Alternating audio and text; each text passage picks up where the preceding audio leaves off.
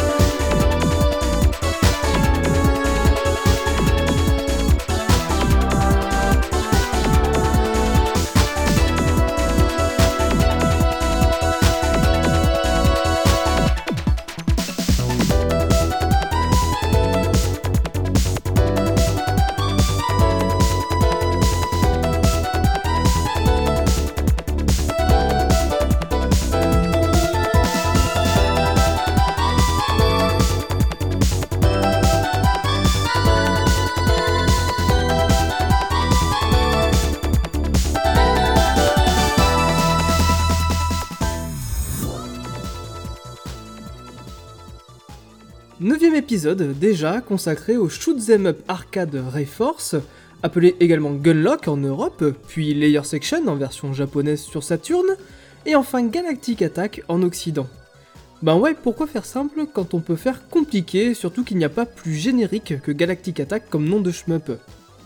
Premier épisode de la série des Ray, et non je ne ferai pas de jeu de mots de mauvais goût, euh, Rayforce a été développé par Taito pour le compte de son nouveau support arcade, le Taito F3. Si les premiers jeux produits sortiront sous forme de PCB pour être jouables sur borne sans éléments complémentaires, Taito reverra très rapidement sa copie en transformant son système en carte mère pouvant accueillir des cartouches, à l'instar de la Neo Geo MVS et du futur CPS2 de Capcom. Le Taito F3 accueillera des licences phares de la firme et des hits en puissance, à l'image de Darius Gaiden, Elevator Action Returns, les épisodes 2, 3 et 4 de la série Puzzle Bubble, Space Invaders 95 et donc Reforce, sorti en 1994 sur arcade et porté en 1995 sur Sega Saturn. L'audiotest sera d'ailleurs accompagné de l'OST sorti le 21 avril 1994, une version réarrangée des compositions originales éditées par Skitron et Pony Canyon et qui sera utilisée pour l'habillage sonore de la version Saturn du jeu. Reforce sera développé sous la direction de Abe Yukio, qui a eu l'occasion de travailler sur des titres tels que The Ninja Warriors ou Arabian Magic, un des premiers jeux du système F3. Il sera épaulé par Nakamura Tatsuo, qui a déjà tâté du shmup en tant que programmeur sur Darius 2, et par Hideyuki Kato, qui sera principalement chargé des graphismes et de l'esthétique du jeu. D'ailleurs, ce dernier prendra vite goût au genre, puisqu'il travaillera ensuite sur Raystorm, Ikaruga, Border Down, Gradius 5 et Under Defeat. On a quand même vu plus dégueu comme CV. Prétexte à une mission périlleuse, l'histoire de Rayforce se situe dans un futur plus ou moins proche après que l'humanité ait créé Conhuman, une intelligence artificielle ayant pour but de réguler la vie sur Terre. Certes, tout fonctionne à merveille au début, mais comme toute bonne IA qui se respecte, Conhuman prendra la décision d'exterminer la race humaine, la considérant certainement comme un frein au bon développement de notre planète. Contraint de fuir son foyer et s'abriter près de la Lune, le reste de l'humanité lancera l'opération Météore afin de récupérer la Terre des griffes de Con Newman, mais cette mission sera un échec cuisant. Les derniers êtres humains lanceront alors l'opération de la dernière chance, visant à détruire Con de l'intérieur, l'opération Reforce.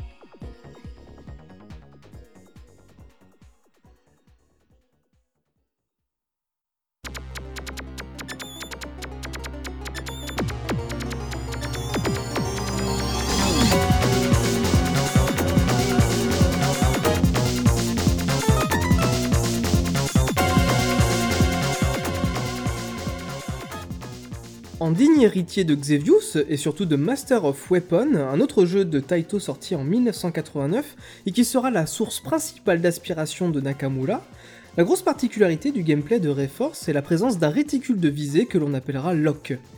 Car le vaisseau du joueur est équipé de deux systèmes de tir. Le premier, classique, permettra d'abattre les ennemis qui oseront se présenter devant nous. Le second, par contre, permettra de toucher des ennemis se trouvant en dessous de notre vaisseau, une fois ceci loqué. Le joueur doit donc en permanence jongler entre les deux systèmes de tir, voire les combiner et les utiliser simultanément, les lasers permettant souvent d'éliminer ou d'affaiblir certains opposants, avant que ceux-ci arrivent sur le même plan que notre vaisseau. Bien entendu, comme tout bon shmup qui se respecte, il sera possible d'obtenir des power-ups permettant d'augmenter la puissance de notre armement, ainsi que le nombre de lasers que le joueur pourra envoyer simultanément, le minimum étant de 5 et le maximum de 8. En plus d'être au cœur du game design du jeu, le lock est également la base du système de scoring, puisque c'est grâce au laser que le joueur pourra venir titiller les high scores. Chaque ennemi a une certaine valeur en points et le détruire avec son tir principal ne donnera au joueur que le montant de cette valeur. Par contre, la valeur des points augmentera de manière croissante s'ils sont détruits avec vos lasers. Ainsi, plus vous locrez et détruisez d'ennemis avec vos lasers, plus vous gagnerez des points et terminer sa chaîne par l'ennemi le plus rentable fera forcément péter le tableau des scores. Le jeu propose également un système de rank bien vicelard, emprunté de nouveau à Xevious et bien connu des amateurs de Battle Garega. Le rank qu'est-ce que c'est? Eh C'est tout simplement un ajustement en temps réel de la difficulté du jeu en fonction des compétences et du skill du joueur. Plus celui-ci ira loin sans mourir, plus le jeu montrera l'écran et augmentera sa difficulté en faisant apparaître plus de boulettes ou d'ennemis à l'écran. Un joueur doué devra donc redoubler de vigilance, le jeu ne proposant d'ailleurs aucune bombe. Néanmoins, je n'ai jamais ressenti le besoin d'en utiliser une, non pas que le jeu soit facile, parce que ce n'est vraiment pas le cas, mais c'est plutôt la preuve que le gameplay du soft de Taito est extrêmement bien pensé et peut tout à fait se passer de cet outil. Le jeu peut également se parcourir à deux, transformant l'écran en feu d'artifice de laser, sans pour autant être simplifié par cette puissance de frappe supplémentaire. Reforce propose donc un challenge plutôt bien dosé, car ne paraissant jamais impossible, bien que les deux derniers niveaux soient quand même assez tendus. Surtout, Rayforce appartient à la famille des classiques shooters, en opposition avec les maniques, impliquant un masque de collision assez large qui ne manquera pas de surprendre les amateurs de vagues généreuses en boulettes, même si certains patterns du jeu n'auraient pas à rougir face à quelques ténors du genre. Un shmup presque à la croisée des chemins, en somme.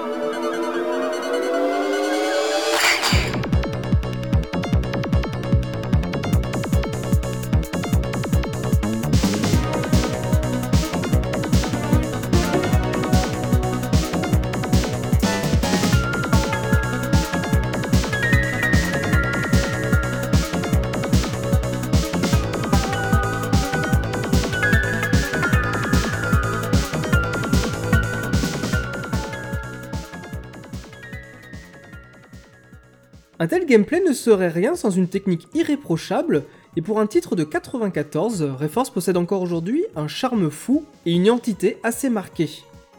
Malgré un design général qui paraît au premier abord relativement classique, et l'utilisation d'une palette de couleurs un peu terne, Reforce nous met rapidement une bonne grosse claque dans la tronche. Bourré d'effets de zoom et de profondeur comme peu de shmup avant lui, le jeu de Taito est un régal pour la rétine, à mi-chemin entre une 2D parfaitement maîtrisée et une 3D permettant au scrolling vertical de prendre une nouvelle dimension.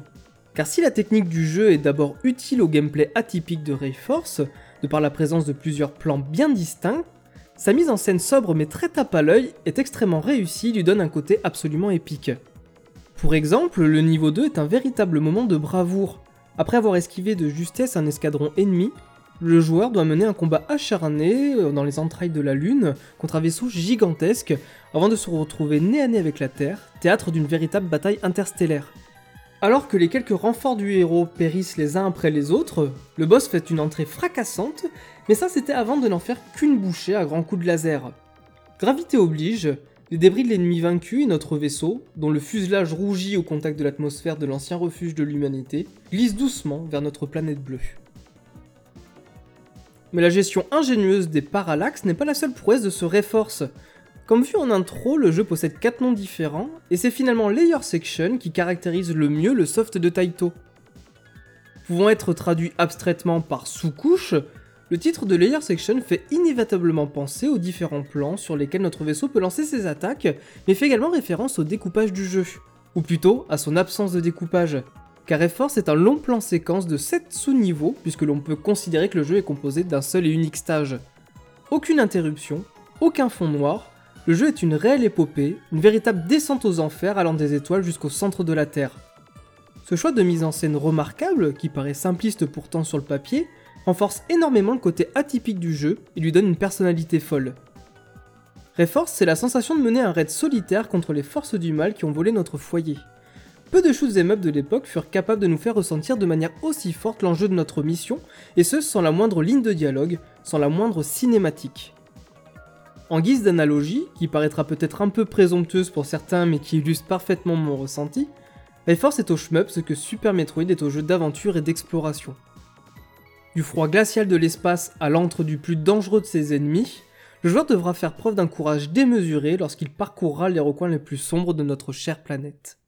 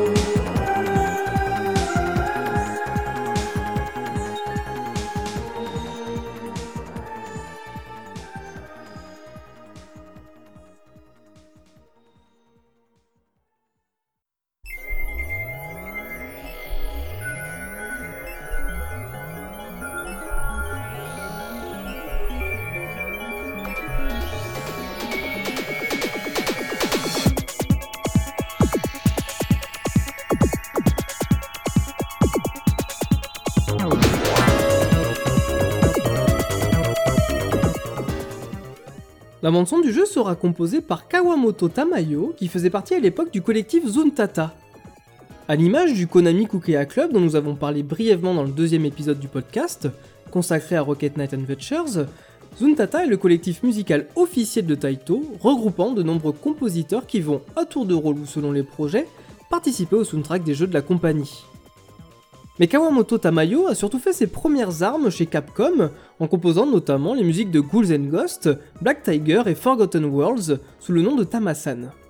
Elle rejoindra Taito en 1990 et composera les morceaux des trois jeux de la série Ray.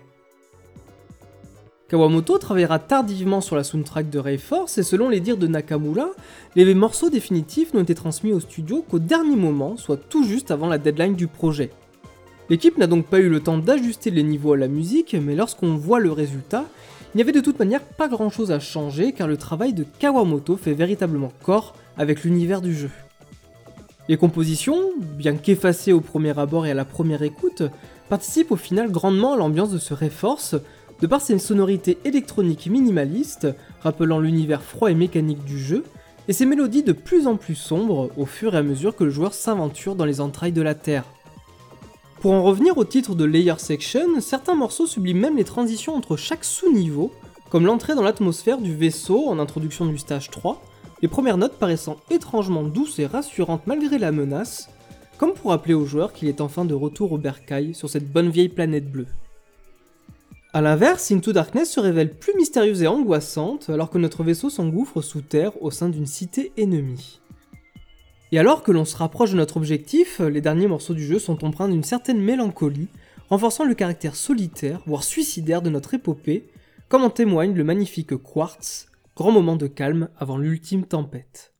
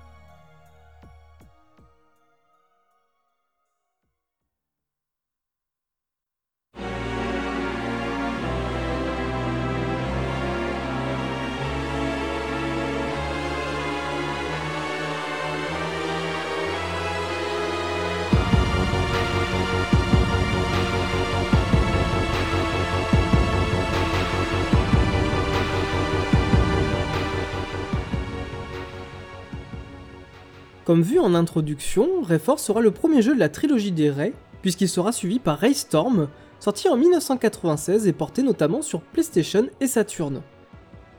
D'abord annoncé sous le nom de Air Gear, cette suite sera finalement entièrement réalisée en 3D. Le jeu fera honneur au premier épisode de la série, sans pour autant avoir son aura et atteindre son excellence. Car oui, le passage en 3 dimensions ne permet pas à ce Raystorm d'avoir le même charme que son aîné, et les décors et textures vieillissent assez mal, alors que son grand frère se parcourt toujours avec le même plaisir et sans piquer les yeux. Le troisième épisode, Ray Crisis, sortira quant à lui en 1998 et est encore aujourd'hui assez magnifique d'un point de vue technique. Sa finition exemplaire fera notamment oublier l'absence d'un mode de joueur et surtout le peu de renouvellement qu'apporte ce dernier épisode. En effet, Ray Crisis sera sous-titré Series Termination, preuve que la série n'avait malheureusement plus grand chose à raconter. Le premier Reforce fera tout de même des émules, notamment avec Sokyo Golentai, un shmup développé par Rising et sorti en 96. A l'aide d'un web, soit une espèce de grille en fil de fer, il sera possible de loquer plusieurs ennemis afin de les anéantir grâce à des lasers. Impossible donc de ne pas voir en ce Sukyo Golentai une véritable suite spirituelle au jeu de Taito sorti deux ans plus tôt. Si d'autres shmups reprendront ce système de lock, aucun à ma connaissance n'arrivera à le mettre au cœur même de son gameplay comme l'a fait Rayforce et la trilogie des Ray.